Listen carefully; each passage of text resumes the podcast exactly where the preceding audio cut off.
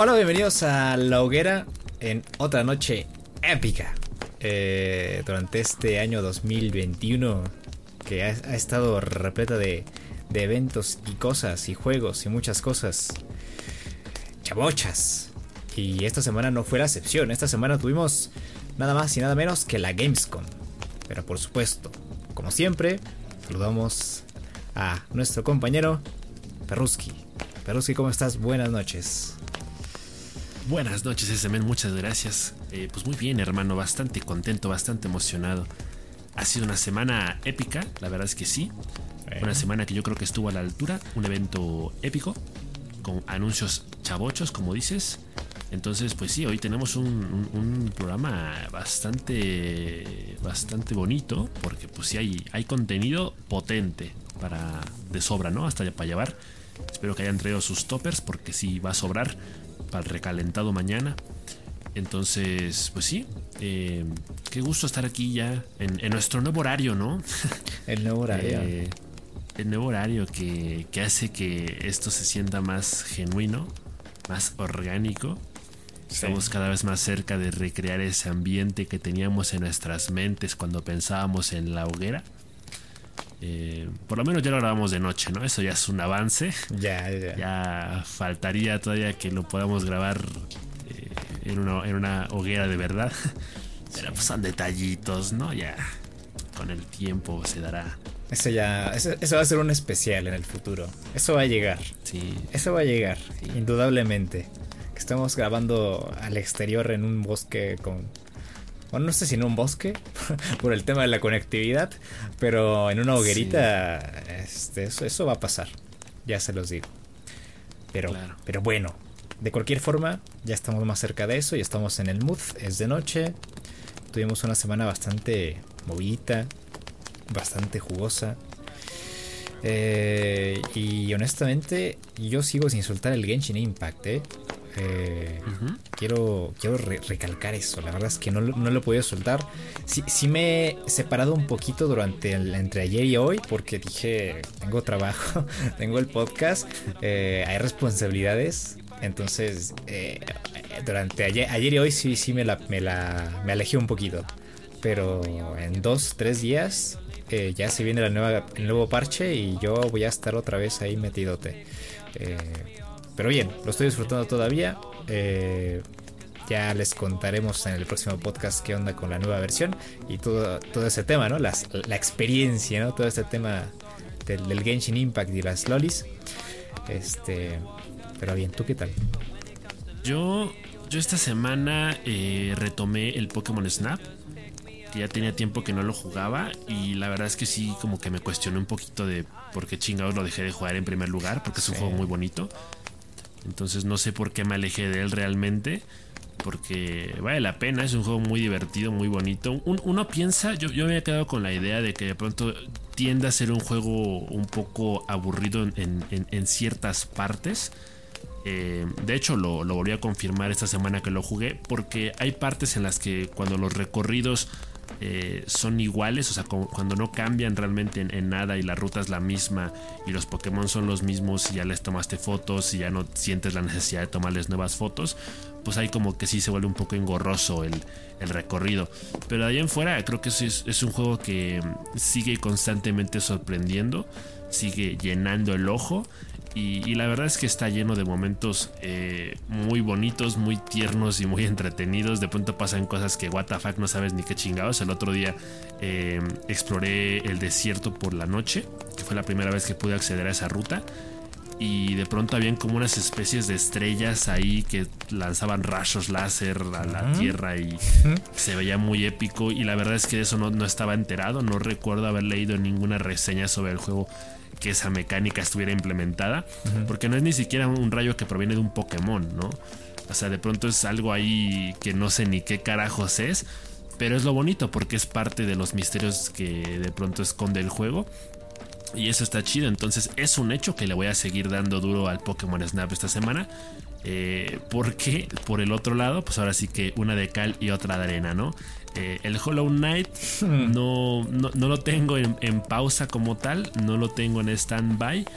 Pero sí me estoy tomando un pequeño descansito porque cierto, siento que el último par de directos en los que lo he streameado han sido un poco tediosos y frustrantes en cuanto a que de pronto no sé hacia dónde dirigirme exactamente, sobre todo por esta parte del juego en la que tienes que comprar actualizaciones de los mapas con los cartógrafos y pues a veces se me olvida dónde están o a veces regresar con ellos es muy difícil porque a veces te metes tanto en, el mapa, o sea, te vas metiendo tanto, tanto en, explorando que de pronto ya no sabes cómo regresar y, es un poco frustrante. Entonces estoy pensando en dedicarle un poquito de horas al Hollow Knight fuera de stream para más o menos entender por dónde va la cosa y luego ya retomarlo. Eh, también te diría, la semana pasada hablábamos de este tema de los caprichos y de los gustitos, ¿no? Entonces, eh, ahora que tú estás viciado con, con Genshin, pues yo también decidí darme la oportunidad de volverme a viciar con Valorant.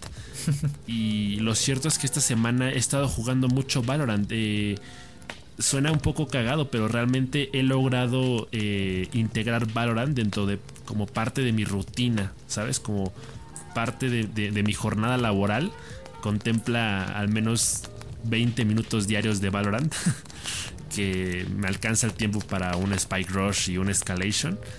Y pues así me la llevo, así me la estoy llevando hasta el momento. Y la verdad es que sí he notado un poquito de mejoría. Siento que ya el tema de los headshots ya se me facilita un poquitito más. Y pues me está gustando como que ya eh, comentaba la semana pasada que de pronto sentía que ese interés ya se había perdido. Pero no, la verdad es que sigue ahí. Y, sobre todo esta semana porque de pronto eh, siempre hay un plus ¿no? En, poder compartir algo con los amigos. Entonces Valorant en particular esta semana me ha unido mucho a, a Shirex, a Yanni, a ti, a Gustavo. Y eso es lo bonito. Entonces eh, yo quiero que eso continúe. Y, no me importa si de pronto llego a tener dos o tres espectadores, pero quiero seguir streameando Valorant en próximas semanas y tengo planeado seguirlo viciando. Así que sí, esa ha sido mi, semana a grandes rasgos. Es que ahora sí le dimos la vuelta a la tortilla, ¿no? Porque ya estábamos eh, bien, bien tristes durante los últimos dos, tres podcasts diciendo, no, pues que así no nos hemos visto, Este, no hemos hecho nada. Cada quien está en su hoyo, ¿no? Cada quien está en su, en su rollo. Sí.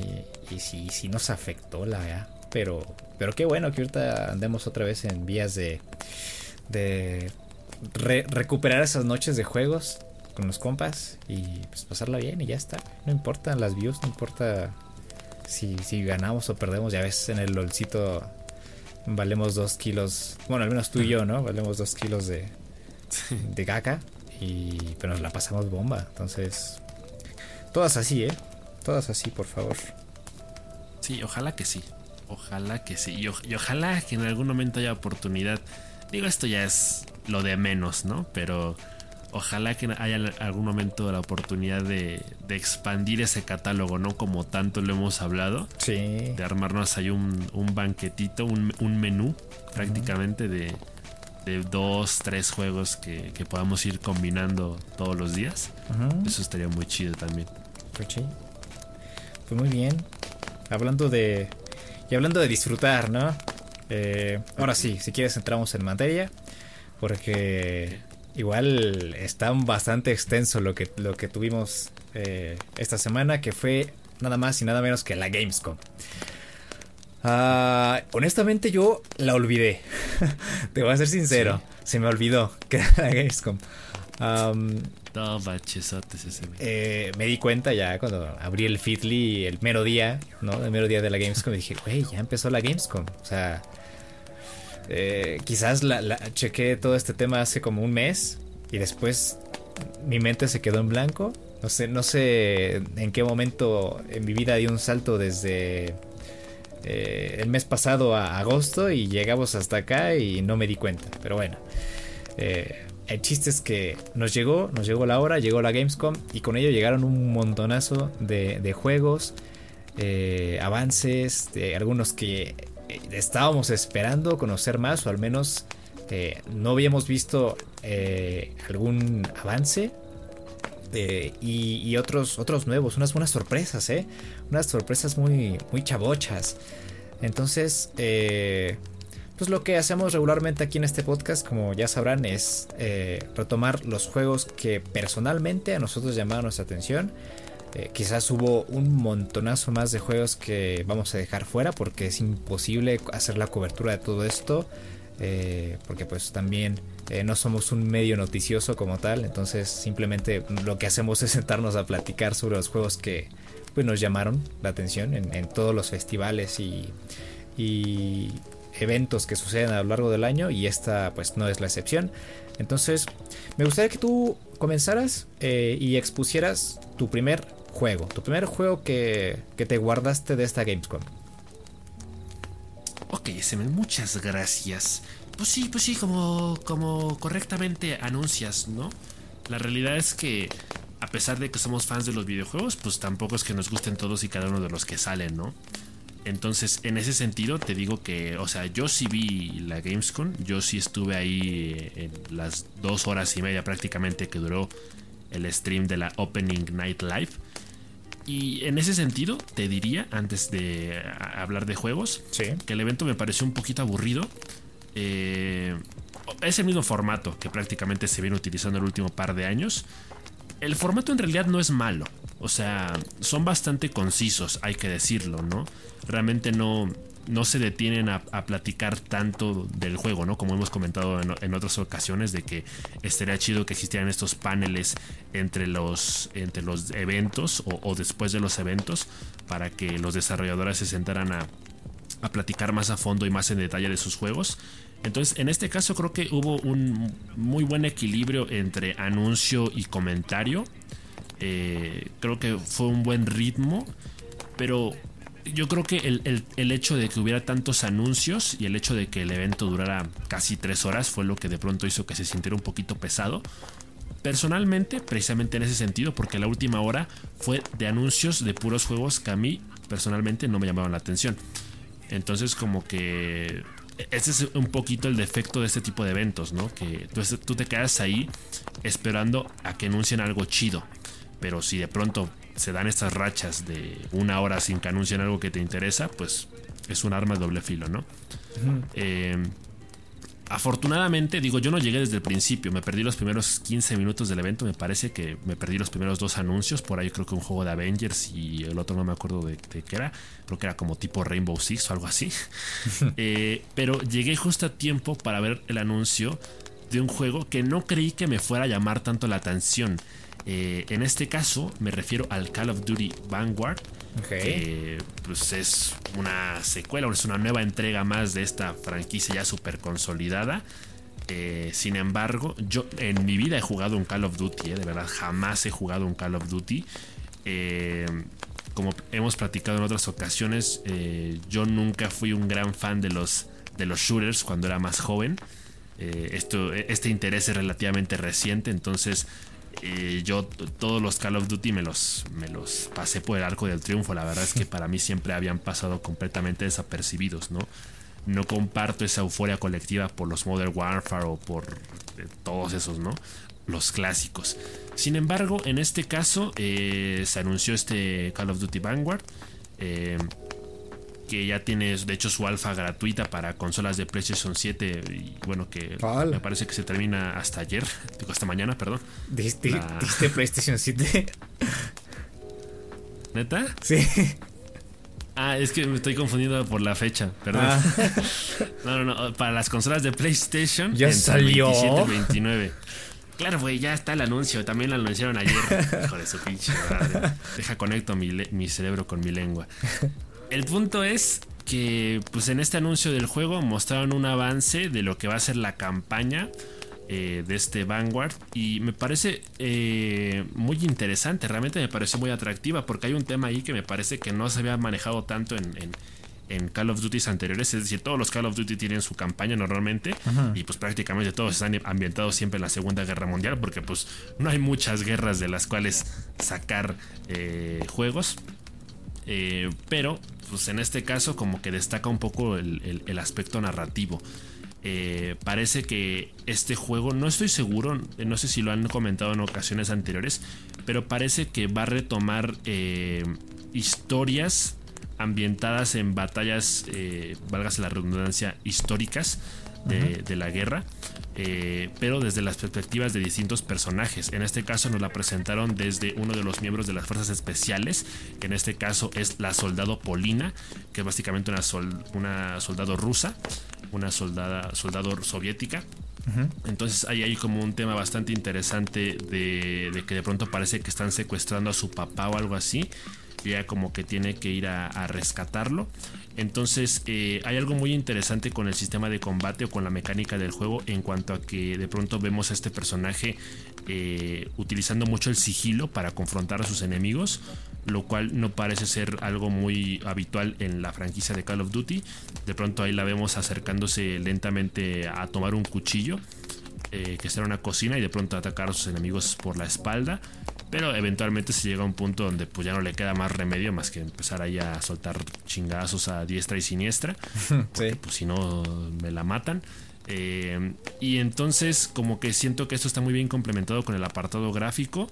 Eh, parece que hay, un tema ahí de, sensaciones muy, muy bien trabajado. incluso te diría que por momentos el, gameplay que mostraron me recordó mucho a esta película de la, de 1917. Ah, sí, eh, es muy buena sí es una, es una gran película. ¿Te acuerdas de esta escena donde están en el cementerio y que de pronto se empieza como a iluminar únicamente con las luces de bengala? Sí. Como que, como que sentí que eso estaba muy presente en, el, en este gameplay en particular, entonces eso fue como que lo que me, llamó la atención. Y el tema de las sensaciones parece estar muy ligado a la banda sonora.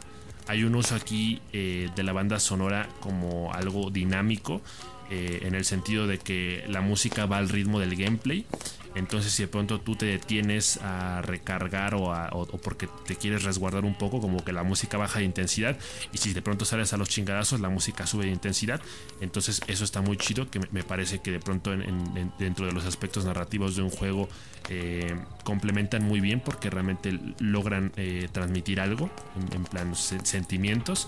Entonces, eh, me parece que ese es de pronto el aspecto de la campaña de este Call of Duty que realmente me llamó la atención y que puede ser prácticamente eh, mi primer acercamiento a la franquicia. Entonces, este Call of Duty Vanguard fue particularmente uno de los primeritos juegos que me llamó la atención del Opening Night Live. Y pues ya veré si realmente lo puedo llegar a probar en algún momento. Eh, como dije, sale para la PlayStation 7. Entonces, pues híjole, está cabrón ahorita, ¿no? Porque pues no hay. Pero. Nos la vamos a comprar hasta que salga la 9, Claro, sí, sí, ya cuando estén las, las rebajas, ¿no? De invierno. Mira. Pero pues sí, ahí está. A, mí lo que me gustó de este Call of Duty Vanguard es justamente lo que dijiste, ¿no? Sobre el tema de, de las sensaciones y de que el conflicto en general no sea la primicia de este juego, ¿no? Sino las historias de las diferentes personas que, pues, por supuesto, llegaron a participar en la, en la Segunda Guerra Mundial, ¿no? Eh, entonces, cuando aterrizas el juego a, a historias personales, eh, creo que hay un gran abanico de posibilidades para ir jugando con la narrativa, ¿no? Eh, dejando fuera, por supuesto, el contexto histórico. Entonces, eso es algo que a mí me llamó mucho la atención. Eh, también sentí que este tema de la movilidad igual llegaron a hacer algunos cambios porque en algún momento sentí que era como una clase de Uncharted en primera persona. Eh, ya ves, ¿no? Los ladrillos sobresaltados en las paredes, la verticalidad de los, de, los del escenario por sí mismo, la dinámica de pues moverse de una forma un tanto más ágil. Eh, incluso ahí nos da algunos detalles que supongo que no están bien pulidos porque el juego sigue en desarrollo. Pero de momento lo mismo que tú dijiste, eh, básicamente lo mismo. Y igual siento que podría ser un buen acercamiento porque igual eh, es atractivo porque este, este, juego está compuesto por varias campañas, ¿no? O una campaña de varias historias, ¿no? como lo quieras llamar. Entonces es un buen aperitivo diría yo. Sí, sí, como tú comentas, de pronto a mí me parece que hay un tema de movilidad rígido eh, dentro de este gameplay que mostraron, eh, particularmente las partes en las que el personaje se agacha y se levanta, como que no se siente muy natural, como que hay un tema ahí de, animaciones que, no está tan bien pulido. Yo creo que precisamente porque Call of Duty acostumbra, a pesar de eh, contemplar campañas en sus juegos, acostumbra a que todo sea un poquito más, eh, de acción, ¿no? Sí. No hay tanto esta parte del sigilo y no parece que hasta, que hasta ahora se haya trabajado tanto el, el tema de, las emociones, ¿no? O sea, parece que este juego plantea la historia desde un punto de vista un poco más emotivo. Eh, ah, bueno, al menos en comparación a lo que nos tiene acostumbrados. Entonces yo creo que ahí hay, hay buenas, buenas pintas ¿no? de, lo que este juego puede ser. Tiene intención, tiene intención de cambiar, ¿no? Como que se les nota, se les nota que quieren eh, renovar un poquito la franquicia. Y eso me gusta, eso me, eso me gusta. Pero pues ya, ya vemos. que ¿Este, este cuándo sale? Pues te digo que el alfa gratuita ya está en consolas de PlayStation eh, desde ayer hasta mañana.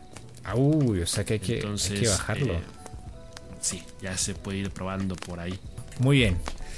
Eh, de, aquí, si quieren, nos pasamos a, mm, a un juego que te llamó la atención. Yo, la verdad, no lo había notado. Pero cuando vi el gameplay y cuando vi el aspecto visual del juego y, las mecánicas, quedé todo loco, ¿eh? Es el, el Cult of the, of the Lamp. ¡Wow! Ah, eh, me recordó mucho en apariencia, en animación, a, Source of Dito, este juego que quería jugar igual hace, hace tiempo y que decepcionó bastante. Ah, que igual fue distribuido por, por Devolver. Eh, que esto es básicamente una clase de culto eh, satánico, ¿no? Si, lo queremos llamar así. Que somos una, un corderito que va a ser asesinado y, de un momento a otro tiene como una misión, eh, una visión, perdón, en medio de, este, de esta ejecución que va a tener enfrente de otros animalitos.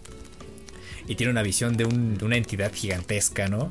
Que como que toma control de él y, y pues lo potencia, lo hace poderoso y se convierte en, el líder de un culto, ¿no? De una serie de cultos que dominan esa zona o ese mundo del juego.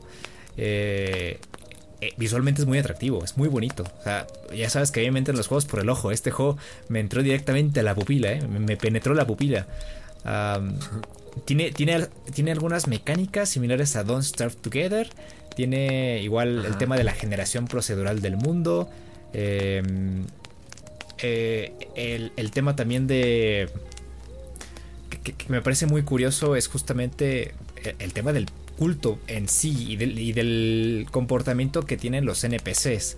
¿no? Como por ejemplo, hay una escena en la que aparecen este, un animalito y como que eh, empieza como a, compulsionar o como que eh, sus ojos se tornan rojos y, el personaje del, cordero lo, ejecuta y lo entierra. Y como que están juntando como almas en su tótem y, como que e, el tema de ir reuniendo adeptos va también en pos de liberar a esta entidad, ¿no? Y, y hay, hay aquí una serie de cultos que también eh, predominan en, esta zona a los que tenemos que derrotar o, tenemos que, que pues diluir, ¿no? Atrayendo a sus adeptos a nuestro culto. Eh, y, empezar a, farmear, ¿no? Ahora sí que a farmear almas para, para el demonio este. Eh, es muy curioso, es un juego bastante curioso. Eh, tiene como que esa sensación, no sé, a mí me recordó mucho las sensaciones de este... Ay, ¿cómo se llama? Del, niñito que llora. olvidó. El... Del Isaac. Del, ajá, del Binding of Isaac. El Binding of Isaac me dio esas sensaciones, ¿no? Porque al principio parece así como los animalitos parecen así muy tiernos, todo el tiempo están sonriendo, pero detrás de todo esto está este esta escena de, cultos satánicos y, cosas extrañas. Eh, es, muy curioso este juego. Sí, sí, a mí me gustó mucho el tema de las animaciones durante las cinemáticas me parece que es muy atractivo y el concepto en, general del juego me parece que tiene este humor, ¿no? Que de pronto es como que te lo disfraza de animales muy tiernos, pero que en realidad tiene todo un trasfondo satánico. Entonces como que siempre me, ha parecido muy atractiva esa combinación, ¿no? E, e, esa, esa eh, combinación de extremo a extremo, ¿no? Prácticamente. Entonces, pues sí, este juego se ve muy entretenido, la verdad. Eh, parece que es de mucho farmeo, como, como dices, eh, porque de pronto básicamente tienes que... La, misión principal es construir un culto que resulte atractivo para los demás, ¿no? O sea, para que, quede, que quede chingón el templo, para que más animalitos quieran unirse al culto. Y pues sí, efectivamente, derrotar a los líderes de otros cultos para que tú de alguna forma reafirmes el, dominio, ¿no? Para que la gente vea, para que los animalitos vean que pues quién es el, al que le apesta más la tula, ¿no? Entonces, eh, ese, tema me parece particularmente curioso.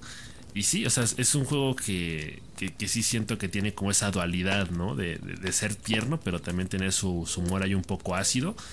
Entonces, eh, eso me parece muy, muy atractivo. Así que sí, también es uno de los juegos que, dije, no manches, este sí. Sí, las batallas con los jefes se notan muy atractivas y, como que hay esta combinación como de 2D con 3D eh, que a la hora de, observar el combate eh, lo hace muy vistoso eh, y, lo hace muy muy atractivo. Para que, para que nos, comprendan un poco, los invitamos a que pongan los, los, los, trailers mientras escuchan el podcast o vean imágenes, porque es, es difícil expresar con palabras lo, lo, lo, hermoso visualmente que se nota este juego. Y, y lo entretenido que puede, yo creo que puede llegar a ser. Eh, seguramente se van a aventar ahí unas líneas bien. Bueno, si es que este, si es que este juego tiene este conversaciones o algo por el estilo, no sé. Eh, se nota que al menos las interacciones cómicas entre los personajes que puedan llegar a suceder van a ser interesantes. Entonces, eh, yo la verdad le pongo palomita a este juego como uno de los favoritos de esta Gamescom. Para estarlos ahí checando, ¿eh? Hasta el momento de, que salgan. Sí, sí, definitivamente sí. Tiene todo el, sello de calidad para eso. Para no tenerlo, para tenerlo en cuenta, porque sale hasta principios de 2020, 22, perdón. Entonces que no se nos olvide, ¿no? Sí. Caíta. Eh, por otro lado, un jueguito que a mí me llamó la atención también eh, que bueno, en realidad es un juego del que ya habían anunciado hace tiempo atrás, ya se sabía de su salida. Eh, aquí únicamente lo que hicieron fue comentar un aspecto nuevo del juego, una novedad que no, que no se sabía. Eh, me refiero al juego de las tortugas ninja, el Teenage Mutant Ninja mm. Turtles, el Shredder's Revenge, que es básicamente un, un, beat em up de los clásicos. De hecho, ya existía un, juego de las tortugas ninja anteriormente de, de este género, pero es como una versión renovada, ¿no? Que es como una especie de homenaje, pero que al mismo tiempo, eh, si bien retoma los, los aspectos clásicos de un beat'em up, también tiene como que, un, toque o, tiene tintes modernos, ¿no? Entonces, en este anuncio, pues básicamente dijeron que el personaje de Abril O'Neill, eh, pues también es jugable dentro de este, de este juego. Entonces, eh, ella particularmente va a tener esta ventaja de que es muy ágil y que básicamente sus movimientos eh, le permiten alcanzar a los enemigos eh, en un instante, ¿no? Entonces eh, se confirma que es un personaje jugable más y tras ver el tráiler en general pues me llamó mucho la atención porque se utiliza mucho el pixel art. Muy bonito. Concretamente el, pixel art de este juego está inspirado en la serie de televisión de, los 80s, que es de la que yo más o menos tengo recuerdos borrosos, entonces también como que hay un, hay un golpe de nostalgia ahí. Eh, entonces, la verdad es que se, ve un juego bastante entretenido. Eh, creo que, creo que es un bonito tributo a, esos juegos clásicos de las tortugas ninja. Y hace mucho tiempo que yo no juego un, un, un beat'em up. Entonces, eh, creo que realmente me hace ilusión volver a jugar un juego así porque creo que el último juego que jugué fue el, Double Dragon, algo así. Eh, que, si era. Pues este tipo de juegos siempre son como muy de, pandillas, ¿no? Sí. Entonces, eh, pues en este caso tenemos a las tortugas ninja contra básicamente todo el, clan del pie. Y el Shredder y todos esos enemigos clásicos como Bebop y Rocksteady. Entonces, eh, creo, que, creo que puede ser un juego bastante entretenido. Creo que valdrá la pena en su momento probarlo, aunque sea un ratito. Entonces, sí, también es de los que agregué por ahí, porque la verdad es que es un juego que visualmente, pues, insisto, ¿no? Combina mucho lo clásico con lo moderno. Eh, es muy tradicional el, el uso del pixel art y, también el, tema de los colores vivos y los gráficos detallados me parece que es una bonita combinación. Entonces visualmente también se ve atractivo. Y pues el máximo referente que yo tengo de algún videojuego de las tortugas ninja fue el que alguna vez llegué a jugar para GameCube que era un videojuego eh, basado en la película animada que salió más o menos por 2006 2007 eh, que es un juego que sí me gustó mucho en su momento. Era un un juego en 3D. Eh, que la verdad es que sí tiene un, sistema de combate entretenido. Sí era, interesante porque sí había como distintas eh, opciones. Podías estar constantemente cambiando entre las tortugas.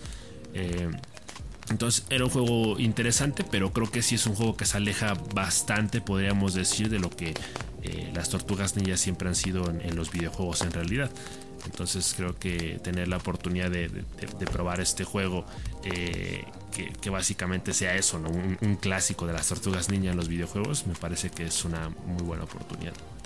Sí, yo, yo hace tiempo intenté, bueno, no intenté, regresé como que a este tema de los beat em up con un juego de dos chicas que se llamaba River City Girls.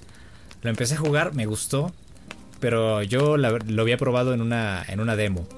Entonces, este, pues no llegué más allá, ¿no? De, la demo. Era, era difícil el juego, pero era muy entretenido porque tenía igual mecánicas eh, traídas de otros juegos clásicos de este corte. Y, fíjate que, le traigo ganas a un beat em up. Y ahora que me traen un nuevo beat em up de las, de las tortugas ninja, eh, como aquellos juegos de antaño, eh, igual se me antoja muchísimo. Y el pixel art es precioso, ¿eh? me encanta. Sí.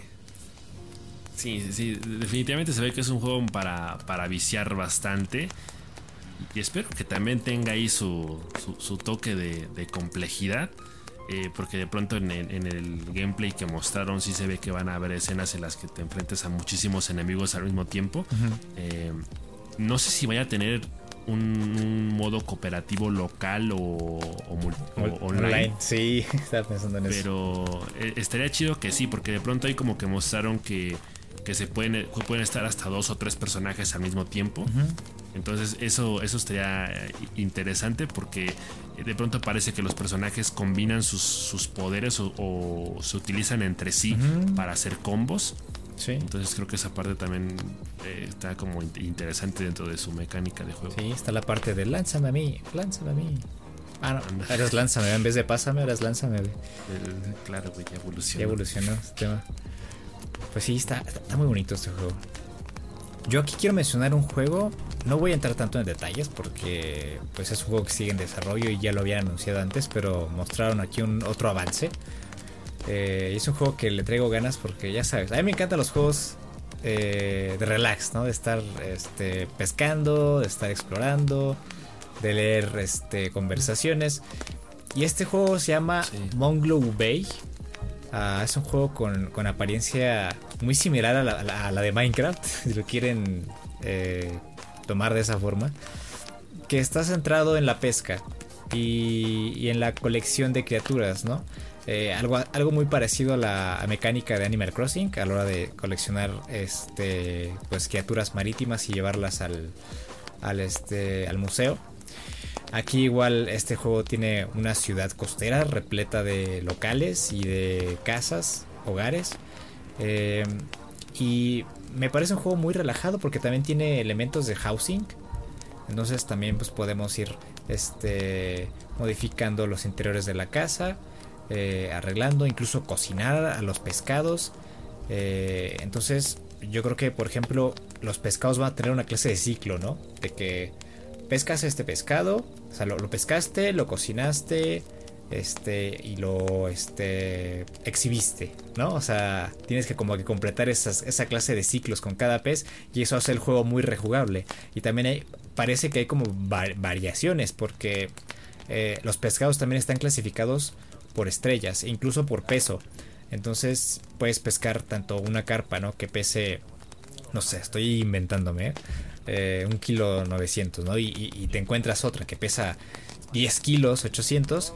Eh, esa, esa, perca, bueno, esa, ese pez, pues va a tomar un lugar más alto en el ranking y en tu, en tu álbum de pesca, ¿no? Entonces, me encanta que este juego, pues, eh, está llevando el tema de la pesca un poco más allá llevas una clase de libreta con, tu lista de pescaditos que vas pescando y aparte pues los puedes ir a, visitar al, museo, este, aquellos que, hayas, llevado allá. Y, el juego visualmente es, bonito, quizás es un poco distract, un poco tiene un poco de distracción porque el pixel art de este juego no está muy bien definido y puede llegar a confundir alguna cierta de alguna forma, pero la iluminación yo creo que compensa mucho ese tema. La iluminación y que sea una ciudad costera, ¿no? O sea, no hay mucho lado a donde girar la cabeza porque todo está en la costa, todo está pegado a la costa y no tienes como que estar rondando por ahí, perderte quizás en una calle profunda por allá a lo lejos.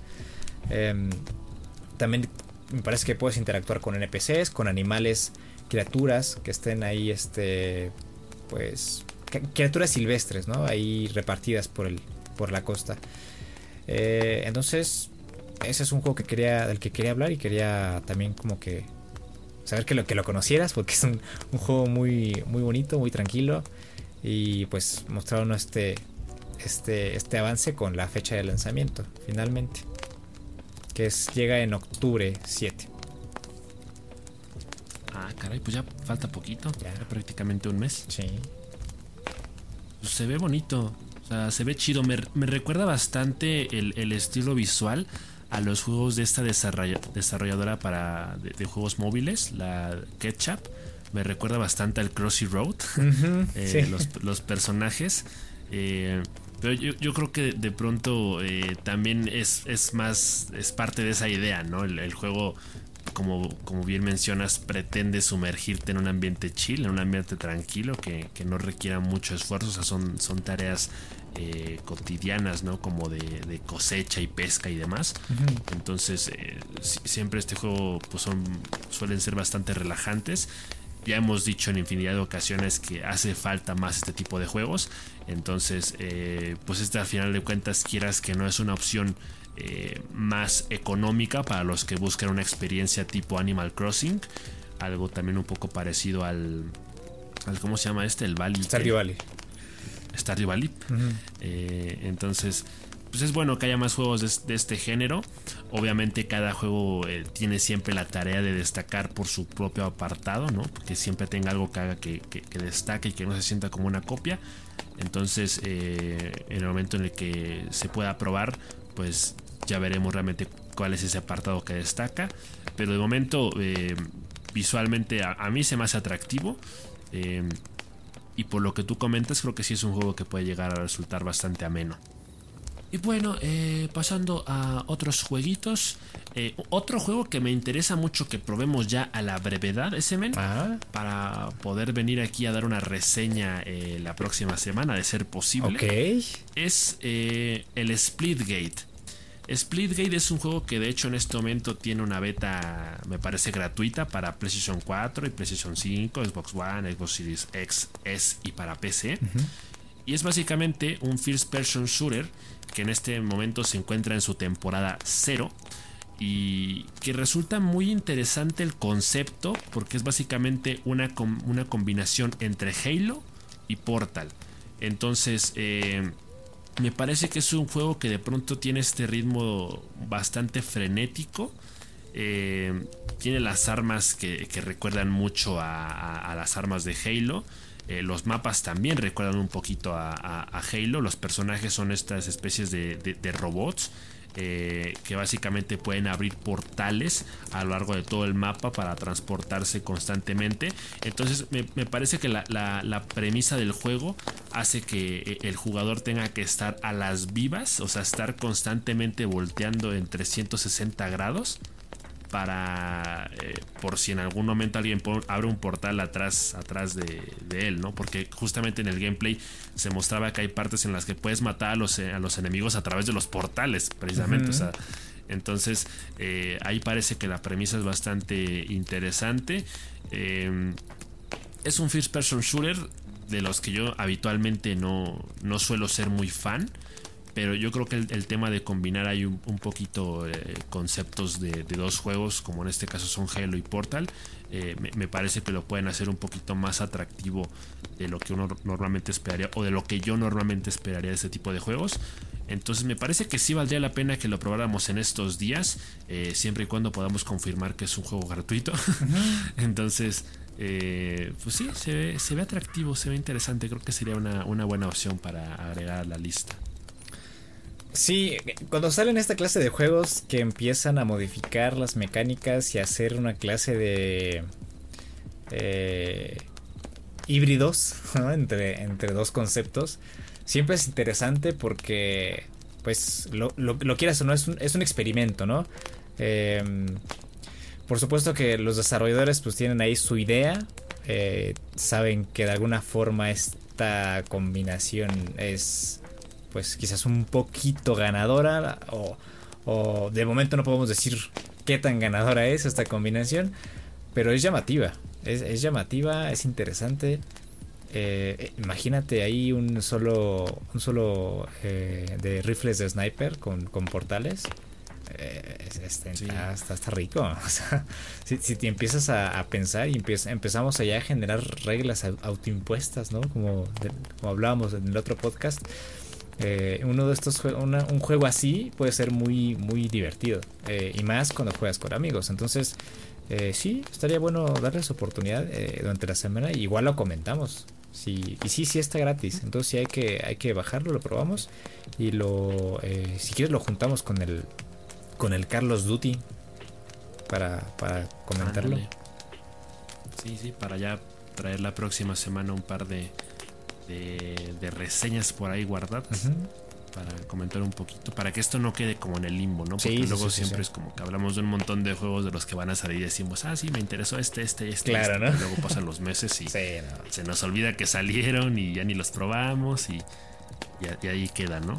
Pero, pero sí, en este caso sí creo que vale la pena probarlos y particularmente este porque, pues sí, como dices, no es una fórmula ganadora porque de pronto parece un, un aspecto un tanto novedoso no parece que, en, términos de... Bueno, es un first person shooter como cualquier otro, ¿no? Pero yo creo que el, tema de los portales como que le agrega un, aspecto completamente diferente. Entonces eh, creo que es un juego que sí se va a vivir eh, de, forma muy intensa. Entonces creo que por eso es como que el beneficio de la duda está ahí. Sí, hay que dar oportunidad. ¿Qué más tenemos para ellas? Mira, pues yo tengo por aquí el juego que se llama Dokev. Eh, e, es un juego extraño. La primera vez que yo vi el, el, el, tráiler, el gameplay, dije, ¿qué es esto? Es una clase de Kitsania. El juego es una clase de, de Grande Auto para niños. Eh, y ya, ¿no? Ya me, puse a leer porque no entendía nada. O sea, era muy extraño todo, ¿no? Explosiones, este, jefes gigantes. Es una ciudad costera muy bonita, ¿no? Una ciudad eh, coreana. Eh, todos tienen cara de niño. hay elementos de exploración. De, incluso puedes planear. puedes planear con una, una sombrilla, puedes andar en patineta, puedes andar en tu cochecito de juguete, eh, puedes acariciar perros, puedes jugar a la víbora víbora de la mar. Entonces, eh, tenía muchas preguntas, ¿no? Tenía muchas dudas sobre este, sobre este toque. Mm. Ah, y resulta que este toque es un juego de aventuras y acción en mundo abierto, así, así está descrito en la descripción, sobre colección de criaturas. Entonces, tenemos ahí un pequeño acercamiento, ¿no? Es un símil de Pokémon, quizás, de momento, ¿no? Hasta ahorita, ¿no? entonces, este juego eh, es un juego multijugador. Eh, es tanto multijugador como eh, local, me parece. en el que los desarrolladores estaban platicando y estaban diciendo que querían crear un mundo de sueños un mundo que está relacionado con los Dokebi, que son criaturas mitológicas del folclore de Corea. No sé si cuando fuiste a Corea tú llegaste a escuchar de ellos.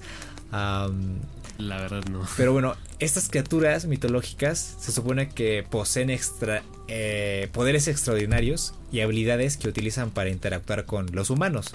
Ya sea haciéndoles trucos o ayudándoles, haciéndoles eh, incluso pasarles malos momentos. Son como la clase de son como los duendes coreanos. Haz de cuenta. Esta es la información eh, que leí por ahí en Wikipedia, en algunos artículos, que incluso te cuentan algunas anécdotas de, de dokebis y leyendas urbanas coreanas, que está interesante. Entonces, digamos que estos dokebis son traídos a este juego y son personajes que nos ayudan a avanzar incluso por el, por el propio juego, ¿no? Y, combatir a los, a los jefes, eh, a los jefazos, a los jefes finales de, de este mundo abierto. Entonces son criaturas eh, que incluso yo diría que se acercan. No, es que es que creo que es incorrecto llamarlos alebrijes coreanos, porque los alebrijes son una cosa totalmente distinta, pero son criaturas que se acercan un poquito a ese concepto. Son, por ejemplo, hay un oso hormiguero rosa con eh, una clase de, estampitas por todos lados. Eh, son como criaturas que tú de niño creerías en un sueño. Uh, y estos dokebis eh, igual justamente en el, en el folclore y la mitología en Corea son, son criaturas que están relacionadas con los sueños y, con toda esta clase de... con los miedos, los sueños, toda esta clase de, del psique, ¿no? Entonces, eh, pues yo creo que todo eso eh, sostiene esta apariencia alocada, los colores, la transformación de las criaturas con los poderes, eh, la movilidad. Es que esto se tiene que ver, o sea, es que ustedes tienen que ver el trailer porque es, difícil de explicar. Pero a, resumidas cuentas es un juego de aventuras, mundo abierto, con una apariencia muy visual, muy muy visual. Tiene, es muy detallado el juego, incluso hay unos em, paisajes que se acercan mucho al fotorrealismo. Eh, es increíble, o sea, yo cuando lo vi dije, ¿qué es esto? Eh, esto lo va a correr mi, mi, computadora, ¿no? Incluso con una 380, ¿no? Esto, lo va a correr mi computadora con mi GTX 380. Em, no se va a quemar. Y, bueno, en apariencia, pues si esto está bien optimizado, pues yuju, ¿no? Muy bien, divertido. Ah, y bueno, yo, yo simplemente espero que no sea seguramente va a ser un juego como servicio, no lo sé, quizás. pero me gustaría experimentarlo con amigos. Eh, esta clase de juegos de mundo abierto y con toda esta clase de posibilidades se me haría, se muy divertido. Este juego está pues también construido para, para ir sobre esa, sobre esa línea. Pero, pero vaya que es, es curioso este doque. Sí, definitivamente sí. A, mí te confieso que de manera inicial no me había gustado tanto porque de pronto como que sentí que era un juego que quería hacer tantas cosas a la vez y al final no era nada. Entonces eh, como que lo, sentí, lo siento muy ambicioso en, ese, en ese aspecto, ¿no? Eh, muy, muy. Eh, realmente en el, en, el, en el aspecto visual realmente es muy bonito, muy atractivo porque no no, tengo referentes de, un juego que se le asemeje realmente en, ese sentido. Eh, porque sí, se, siente como, como que así daría gusto que un Pokémon se viera así. Exacto. ¿No? Por ejemplo. Entonces, eh, de, pronto parece que también tiene como mucha reminiscencia al, Monster Hunter. Que personalmente es un juego que no, no me gusta. Entonces eh, no me gustaría que se fuera de pronto un aspecto con el que si guardara mucha relación eh, fuera el que me terminara alejando de este juego. Pero, pero sí, sí, yo creo que sí merecería en algún momento su oportunidad para ver de qué va realmente, para ver realmente cuáles son sus intenciones y, y qué es lo que hay realmente detrás de, todo esto que plantea. Porque de pronto el tema ahí de los cochecitos, el tema del martillo gigante, son como demasiadas cosas que, no entiendes a qué van. Y, pues sí, ¿no? yo, yo, creo que hace falta definir ahí eh, si es un juego que, que, va a ser más como multijugador, si va a tener eh, ese apartado como prioritario o si están eh, pensando más detenidamente en, una narrativa, ¿no? si están pensando en, una historia de un solo jugador. Eh, porque creo que eso sería, sería clave ¿no? para, para saber las intenciones del juego. Eh, pero sí, creo que sería bastante entretenido jugarlo con amigos, en, dado el caso, ¿no? entonces es, es, bonito, pero como que sí haría falta en todo caso, como tú dices, relacionarse un poquito más con el contexto porque así a primera instancia como que no queda muy claro eh, de qué trata o, en qué está basado. Entonces, pues, pues sí, eh, lo, que sí te puedo decir es que el trailer me gustó mucho, particularmente la canción que utilizaron, eh, me gustó, lo, sentí un, un tráiler muy animado, pero sí, de, tanta cosa que vi, como que hasta me espantó un poquito. este es uno de esos juegos que seguramente, seguro, seguro va a jugar el Rubius, güey. Ya lo vi. Sí. Ya lo vi ahí. Sí, sí, sí. ahí lo vas a tener viciado 10 en un stream de 10 horas. Sí, es que eso se presta mucho para las, las risas, güey. Para, para experimentar, para, para probar, ¿no? Incluso para buscar bugs. Entonces, eh, yo creo que sí puede llegar a ser un juego muy disfrutable cuando lo estás compartiendo con alguien. Eh, y pues ya está, güey. Es una clase de GTA cartoon con jefazos. Eh, leí un poquito y, creo que el tema de los, de los Dokebis, eh, para capturarlos tienes que ir como en una clase de misiones de incursión. O sea que tienes que tener elementos para desbloquear esas misiones. Y cuando logras una misión vas a otra. Y como que eh, los Dokebis están escondidos también a, lo largo de la ciudad. Y hay como que referencias a ellos en, todos los escenarios. No explicaron cómo. Quizás sea un peluche, quizás sea una parte de algún coche o, alguna, este, no sé, un, un, este, un póster por ahí, no sé. Entonces eh, es interesante igual como eh, eh, conectan todo esto con la, la fuente mitológica porque incluso al final del juego se muestra una niña cómo interactuó con un objeto. ¿no? Que, en ese caso es como una serie, una este, casita de pájaro, creo. Mete la mano y se teletransporta al mundo de Dokebi. Y, estaba leyendo que los Dokebis este, viven en los objetos, en los objetos inanimados. Entonces es interesante cómo este juego lo que busca es, es que te veas inmerso en el mundo de Dokebi y que cuando juegues digas, me voy a meter a Dokebi, ¿no? Y estés ahí dentro como si, como si fuera este, este juego, ¿cómo se llama? El de Ready Player One, el... Oasis. El Oasis, güey. y estás ahí dentro y, seas otra persona, ¿no? Y tengas ahí un personaje, pero que ese avatar se, sea, se sienta muy tuyo, ¿no? Que sientas que eres tú, que es como tu segunda vida. Ándale, sí. E, eso puede resultar muy, muy interesante.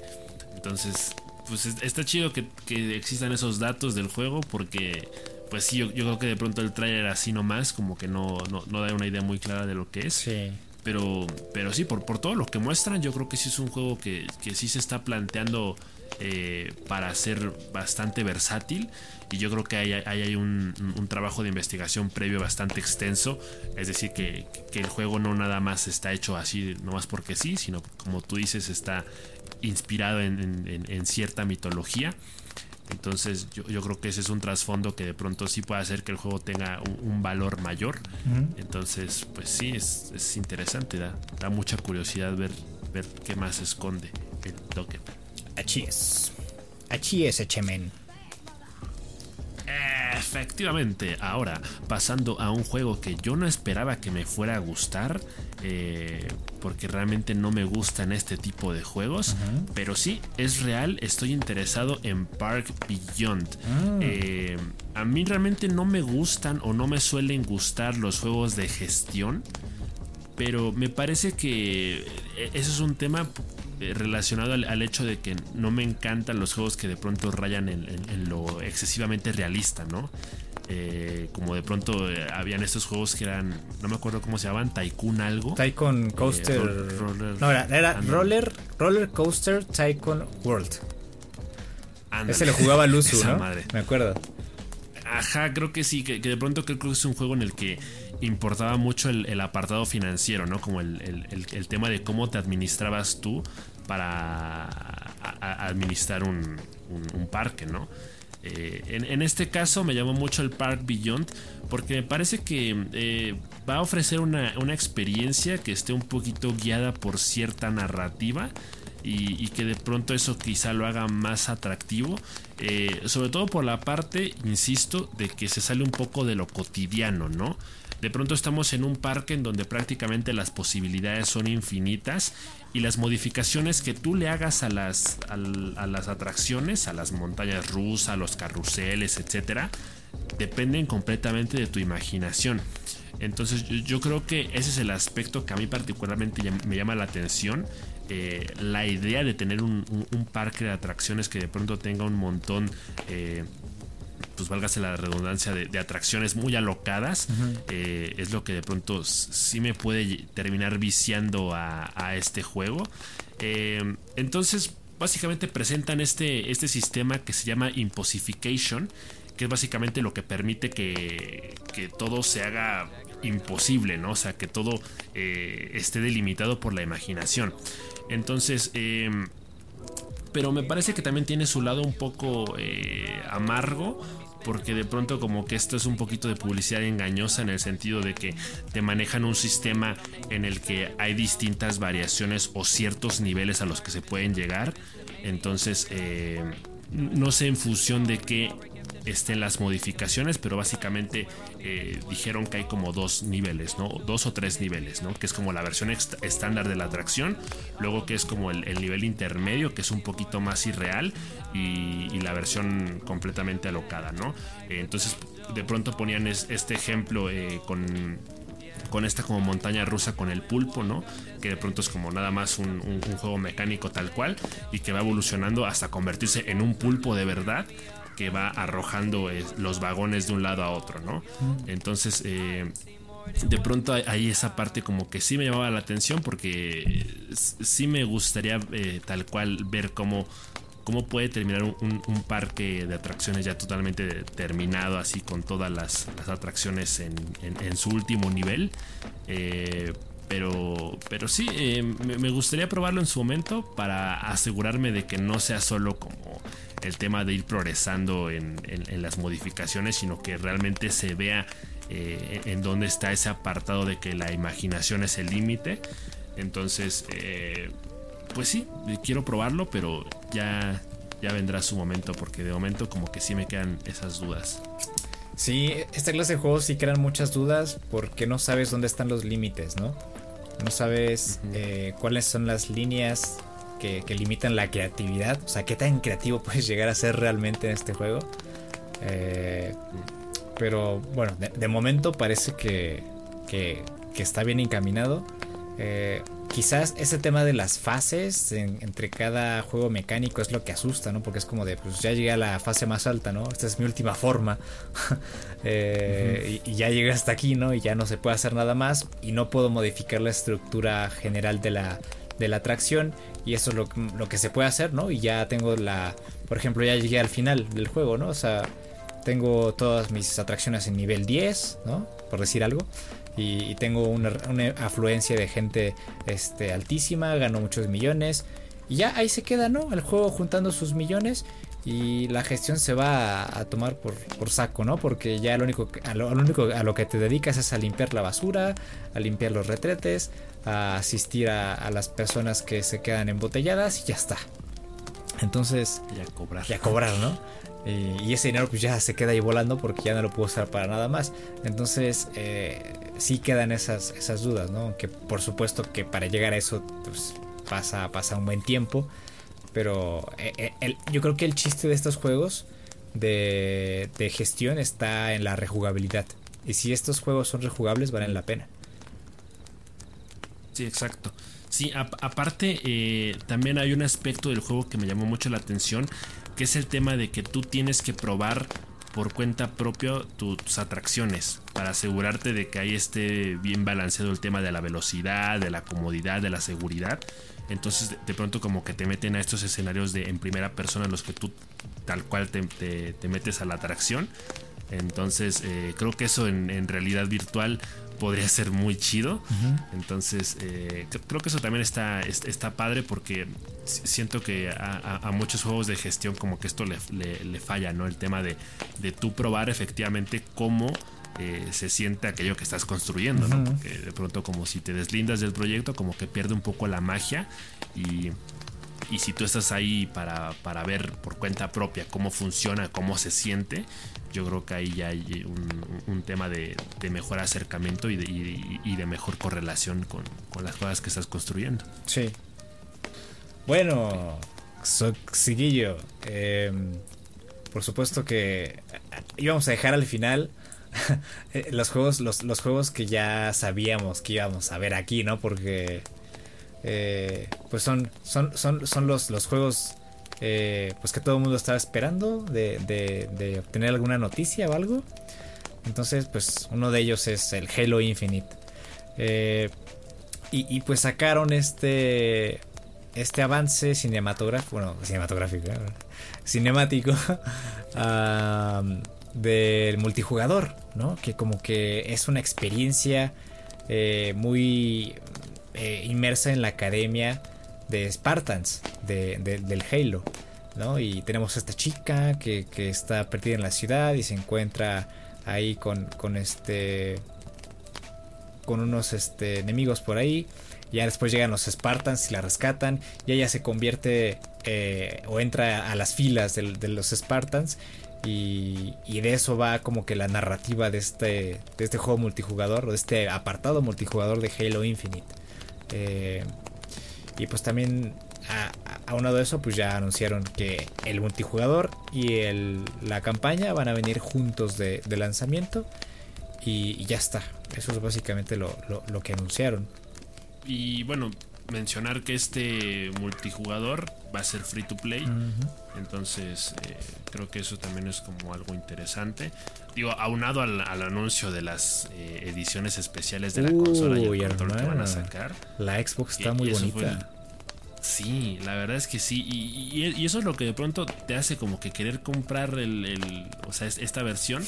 Porque yo, para ser sincero, como que al Halo Infinite no le tengo mucha bueno, no, me hace mucha ilusión porque particularmente nunca he sido fan de la franquicia en general.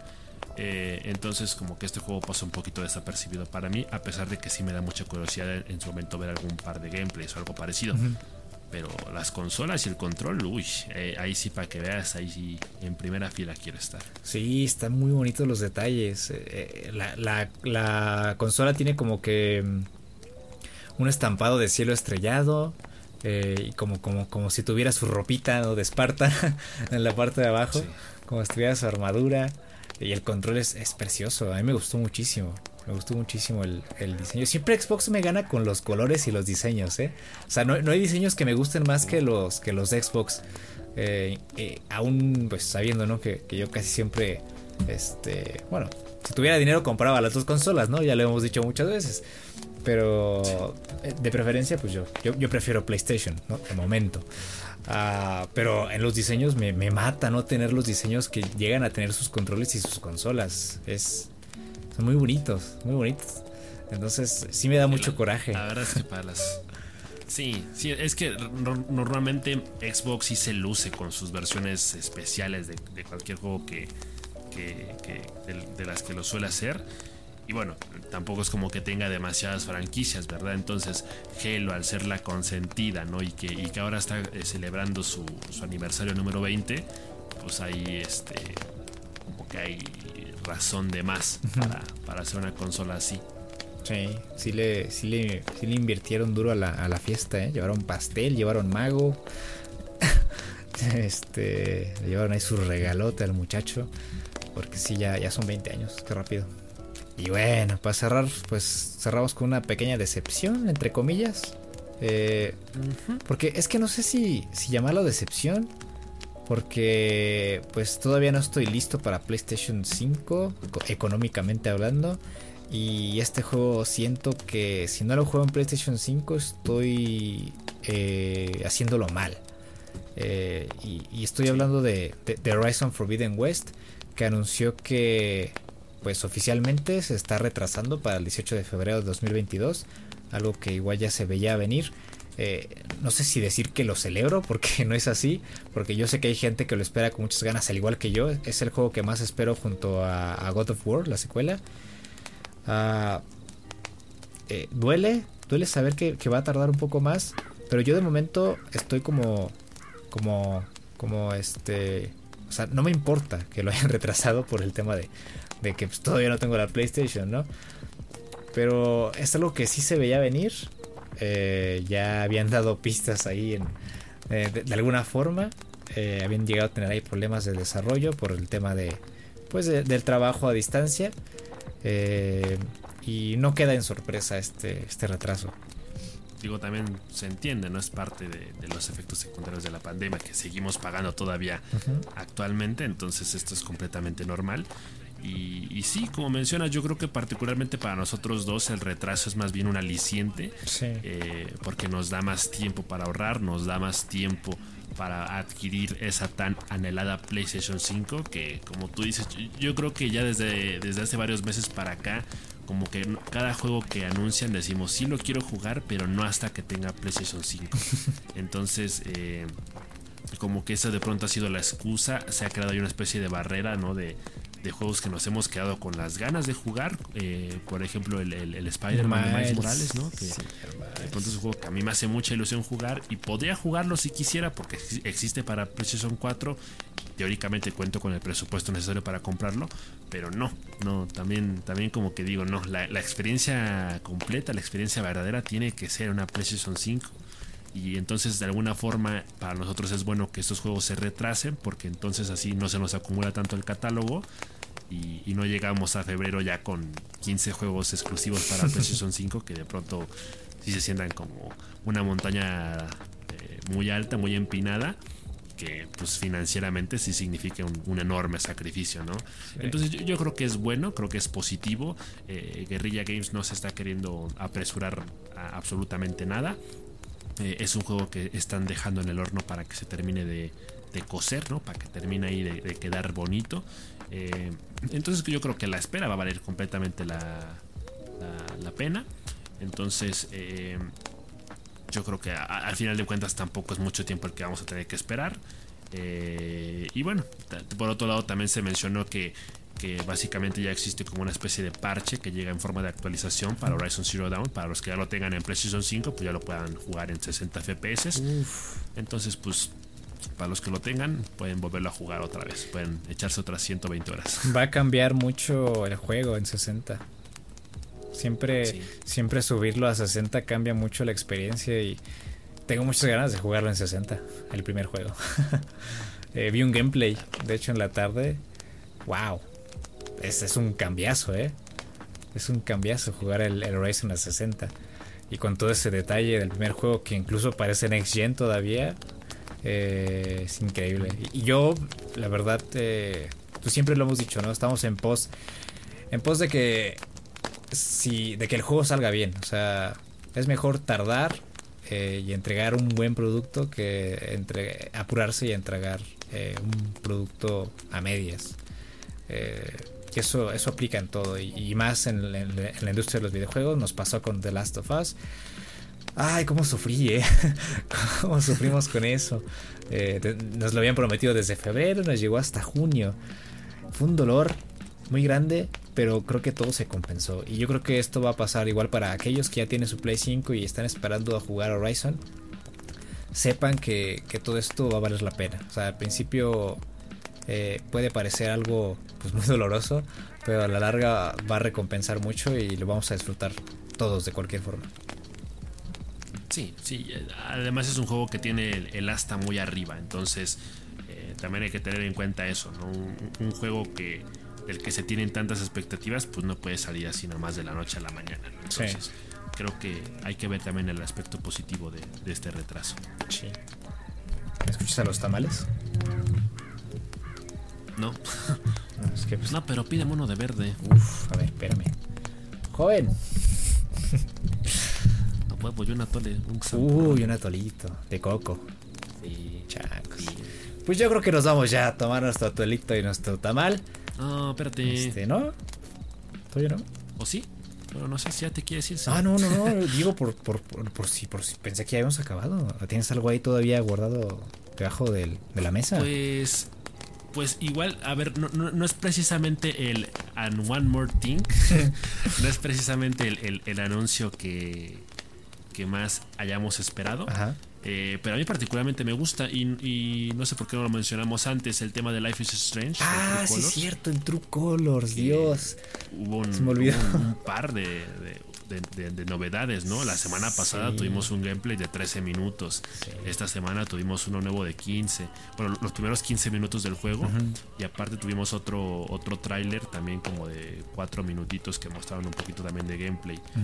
Entonces, eh, yo, digo que hablemos de esto. esto está muy chido. Porque la semana pasada nos quedamos con dudas. Y creo que esta semana siento que ya se resolvieron un poquito más como que ya quedó un poquito más claro qué significa el tema de que Alex tenga el poder de la empatía, ¿no? Y es que de, pronto como que quedaba esta duda, ¿no? De, bueno, ok, Alex puede percibir las emociones de los demás. Eso quedó claro la semana pasada en esos 13 minutos, ¿no? Cuando de pronto veíamos que Alex eh, se sentía estresada al ver el estrés de alguien más, ¿no? Eh, que era el personaje de, Steph en, esta tienda de discos. Sí. Eh, pero como que no quedaba claro cómo funcionaban sus poderes, cómo podía manipular realmente las emociones de los demás. Y en este par de gameplays que tuvimos, como que ya quedó un poquito más claro, ¿no? Y como que ahí eh, también está un poquito raro, porque decimos, bueno, no es solo que Alex pueda sentir lo, que los demás sienten, sino que también puede saber lo que están pensando. Eso es algo que no, que no sabíamos hasta el momento. Entonces ahí como que ya va quedando más claro el, cómo es que Alex realmente puede ayudar a los demás, ¿no? Eh, no es solo el hecho de que comparte sus emociones, sino sabe lo que le preocupa a las personas y tiene una idea de cómo ayudarlas, ¿no? Eh, pasó en este, gameplay donde de pronto entra a una florería y está esta señora que se llama Eleanor, eh, que aparentemente tiene problemas de, memoria, tiene probablemente Alzheimer y como que está muy preocupada, ¿no? No quiere que nadie se entere. particularmente no quiere que su, que su nieta se entere y no quiere que las autoridades tampoco porque le pueden quitar su tienda, ¿no? Entonces Alex, eh, al darse cuenta de esto, pues como que empieza a, interactuar un poco incluso con los recuerdos de la señora eh, y, tiene más o menos una idea de cómo ayudarla, ¿no? Entonces creo que ahí como que ya va, quedando un poquito más, más claro, ¿no? También en el, en el, otro, en el otro avance, que fueron los primeros 15 minutos, pues vemos a, Alex llegar a, a Heaven Springs que pues es un, es un pueblito que recuerda bastante a Arcadia Bay, porque de pronto es este, este pueblito que es como muy utópico, porque es muy tranquilo, es muy pacífico. Me dieron ganas de vivir ahí. ¿Verdad que sí? Sí, está, está muy bonito la verdad el pueblito, pero pues aparentemente se va a llenar de mucho misterio muy pronto, ¿no? Entonces pues llega, encuentra a su hermano y de pronto van a la florería, eh, porque su hermano creo que quiere pedirle disculpas a su novia o algo así le dice. Eh, entonces ahí también como que vemos el, tema de que Alex eh, no puede, puede, no solamente interactuar con su entorno, lo que ya sabíamos de, los juegos pasados de Life is Strange, que normalmente pues todo lo que está a tu alrededor lo puedes interactuar con ello, ¿no? Sino que aquí también pues si tú quieres, lo, plantean como opcional, ¿no? porque de pronto pregunta, Alex se pregunta a sí mismo, ¿debería? ¿Qué pasa si lo hago? ¿Qué pasa si no? Entonces eh, está ahí con la, con la morra que está atendiendo la, florería, que eh, en este caso es la sobrina de Eleanor, que creo que se llamaba... Eh, bueno, no me acuerdo su nombre. Pero bueno, esa, pelirroja, ¿no? Está ahí. Ajá, la pelirroja y también como que eh, eh, empieza a ver un poco sus, pensamientos, ¿no? También pasa con su hermano que justo antes de llegar a la casa de su novia eh, percibe que está nervioso y ella como que eso le da mucha, mucha ternura, que su hermano esté, esté nervioso. Entonces, pues sí, esto se ve, pinta bien, pinta bastante bien. todavía me, quedó un poco de duda porque de pronto hay un momento en donde, por ejemplo, la parte de la florería, cuando está con la señora, como que vemos su aura de, este color azul, que es como nos da a entender que se siente un poco melancólica. Y hay un momento en donde Alex como que dispersa esa, esa aura con sus poderes.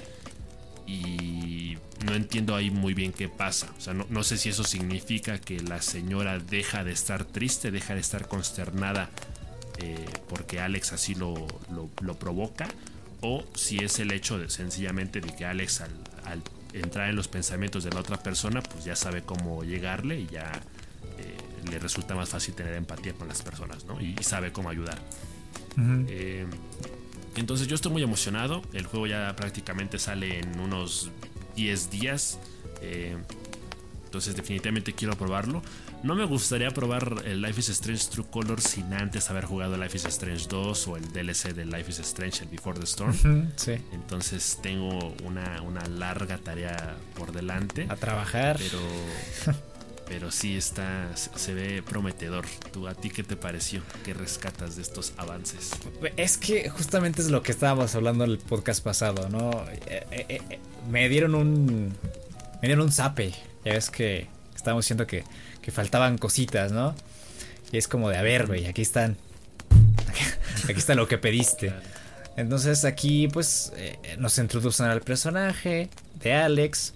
Son los primeros 15 minutos. Entonces toda esta parte introductoria es va, va mucho de... De pues... plantearnos el contexto, el lugar, los personajes, chatá, ¿no? Y ya está. Y un poquito de este tema que yo estaba pidiendo, que es el tema de, de qué otras funciones tiene esta habilidad que tiene Alex, ¿no? Que es el tema de tiene el poder de la empatía. entonces, igual me sorprendí cuando le leyó la mente a su hermano.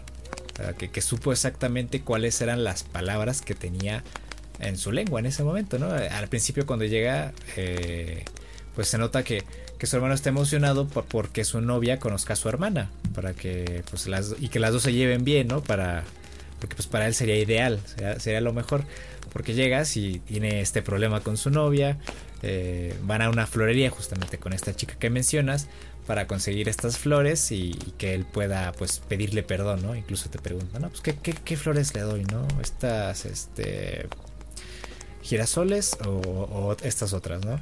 Que estas, las otras incluso parecen un poco más como que se utilizan más para pedir perdón. Y ella dice, no, pues las, las otras, ¿no? Porque lo que quieres es estar con ella y sabes que, sabes que son sus favoritas. Em, y nos empezaron a mostrar igual, como tú bien mencionas, estas interacciones. Eh, el tema de que siempre estemos escuchando a Alex eh, eh, en forma de pensamientos, ¿no? Todo lo que, lo, que nos, lo que nos externa a nosotros como jugadores para que entendamos qué es lo que está pensando en ese momento es en forma de pensamientos que ella integra en su mente, ¿no? Así como los pensamientos que ella tiene los externa en una voz este, pasiva. Entonces, creo que eso lo habíamos visto igual en el gameplay pasado, pero aquí ya lo empezamos a ver un poquito más porque pues entra este tema de leer las mentes y, y empieza a hacer sus conjeturas el personaje. Ah, la ambientación de la ciudad, eh, el niño este que llega le dice, mira, morra, hago cómics, me gustan los cómics. Eh, todo ese tipo de interacciones me gustan mucho porque eh, le dan muchísima vida a la ciudad y a los propios personajes. Eh, como ya lo había comentado en el podcast pasado, es, es, este juego es, esta clase de juegos son mucho de, de, las interacciones humanas, los, sentimientos, entonces, eh, pues creo que reafirmaron muy bien lo que ya hemos visto antes. e incluso este, este gameplay de 15 minutos termina donde empieza el otro, el otro que ya hemos visto, el otro avance de 13 minutos, ¿no? Eh, Alex acompaña a su hermano para que su hermano se disculpe con su señora.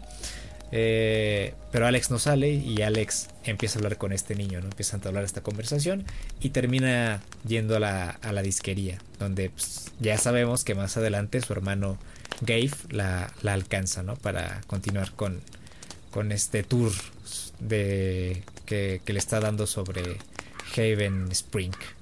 Eh, entonces, yo la verdad ya lo quiero probar también. No sé cuánto cueste, eh, pero le tengo ganas. Le tengo ganas a este, este juego.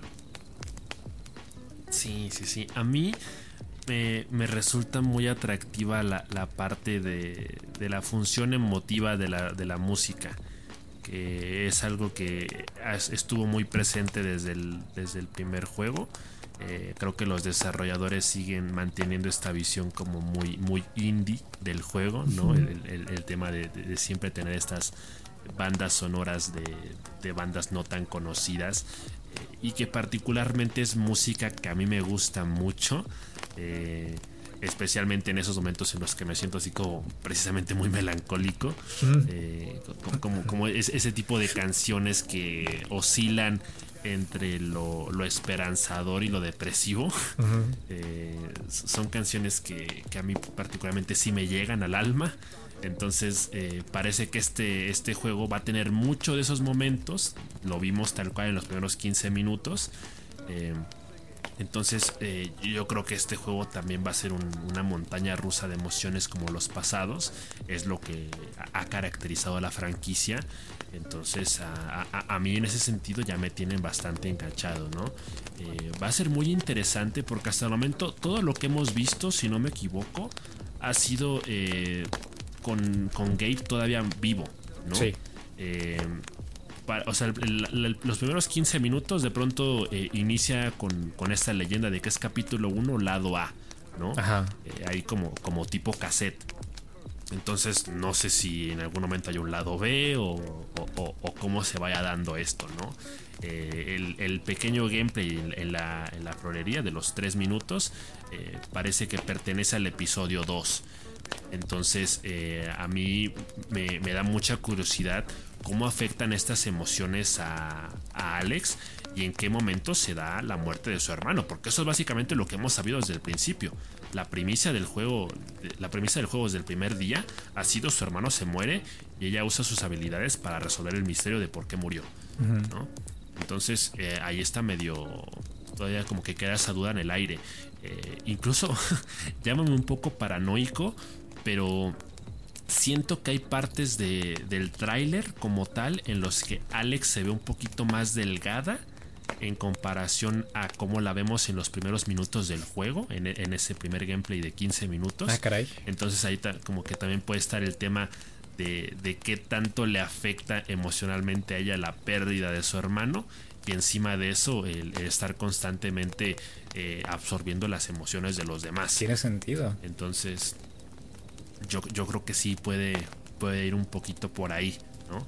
Eh, porque a pesar de que a Alex nos la pintan así como muy introvertida al principio, eh, parece que es, pues sí, una, una persona que eh, siente mucha empatía y que realmente tiene mucha alegría por, por la vida en general.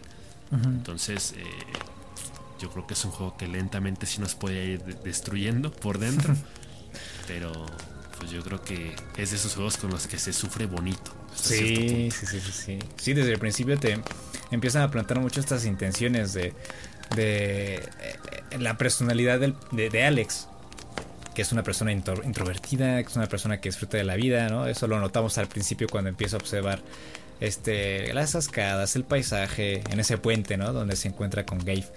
Ah, y eso me gusta mucho de Life is Strange, que sea un juego muy contemplativo, que sea un juego muy de contemplar, de observar, eh, de leer, de hacer una clase de introspección, de, de intentar de ponerse en los zapatos de los demás, eh, que son cosas que pues al menos eh, igual que te decía, ¿no? Que, Alex es muy yo porque yo igual tengo un poder de la empatía, soy muy empático en ese aspecto. Entonces, pues me gusta identificarme con un personaje así y que todo este tema de las emociones se ha llevado de una forma, eh, que se ha tratado de una forma correcta y que se ha llevado eh, mediante eh, elementos visuales y mecánicas en el juego. Y, también me gustaría ver en, esta clase de juegos de Life is Strange y, más en este True Colors el, tema de la exploración, de tener un poquito más de libertad en los escenarios. Eh, ya no digo los elementos que tenemos, por ejemplo, en la, disquería o en la florería, sino, por ejemplo, explorar ese, un tramo, aunque sea un tramito, de, la ciudad, del barrio en donde vive, ¿no? De, ese pedacito de, de, Heaven Spring, interactuar con algunos personajes, intercambiar algunas charlas opcionales. Eso, eso me gustaría mucho verlo en este juego. Y no sé si, si sea posible. Ojalá que sí. Ojalá que sí, porque, pues sí, de, pronto, por ejemplo, en el Life is Strange, el primero, de pronto había partes que sí eran como muy, muy delimitadas, ¿no? Que era como que, hey, no, no, no te puedes ir por allá porque tienes un asunto pendiente acá. Entonces, pues, yo, creo que sí profundizar en ese tema eh, estaría, estaría bien porque pues este juego, este tipo de juegos eh, normalmente sí, se prestan mucho para la exploración y la interacción. Entonces creo que profundizar un poquito más ese aspecto podría ser bastante agradable. Sí, así es. Y bueno, pues ahora sí, ahora sí, nos vamos por nuestro atolito y nuestro tamalito, ¿no? Desde que se vaya, desde que se vaya el don. Sí, ahorita que regresa a la vuelta ya. Sí, sí, de hecho, aquí donde vivo es una calle cerrada, entonces tiene que regresar. Entonces ahorita le, le, hacemos el. Le levantamos la mano. Eh, hasta aquí entonces llega el podcast de esta semana. Eh, es un podcast bastante interesante. Eh, la Gamescom fue un evento bastante amplio. Todavía hay muchísimos juegos de los que podríamos hablar. Ah, pero bueno, ya saben, ¿no? Aquí aquí, aquí a lo que vamos. Ya sabemos, ya sabemos de lo que vamos a platicar.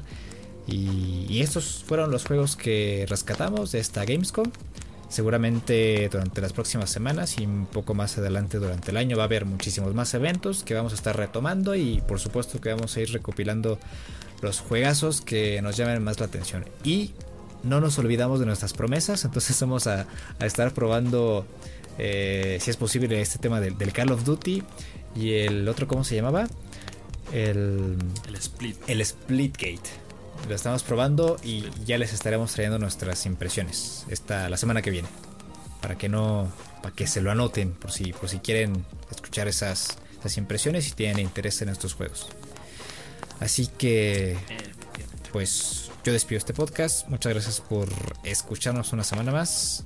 Eh, si están escuchando esto en la noche, eh, pues muy, muy buena noche. Muchas gracias por, por escucharnos. Que descansen. Tomen agüita. Cuídense. Y ya nos vemos la próxima semana con, con más.